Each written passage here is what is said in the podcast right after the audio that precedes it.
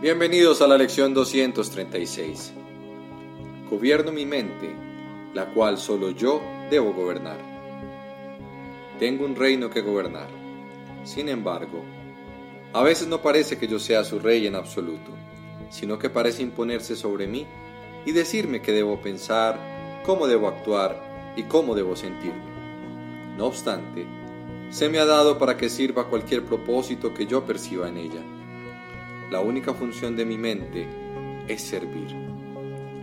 Hoy la pongo al servicio del Espíritu Santo para que Él la use como mejor le parezca.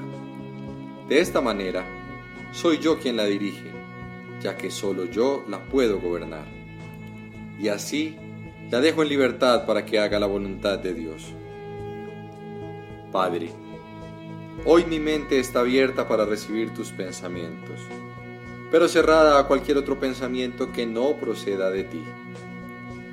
Gobierno mi mente y te la ofrezco a ti. Acepta mi regalo, pues es el que tú me hiciste a mí. Nos vemos en la próxima lección.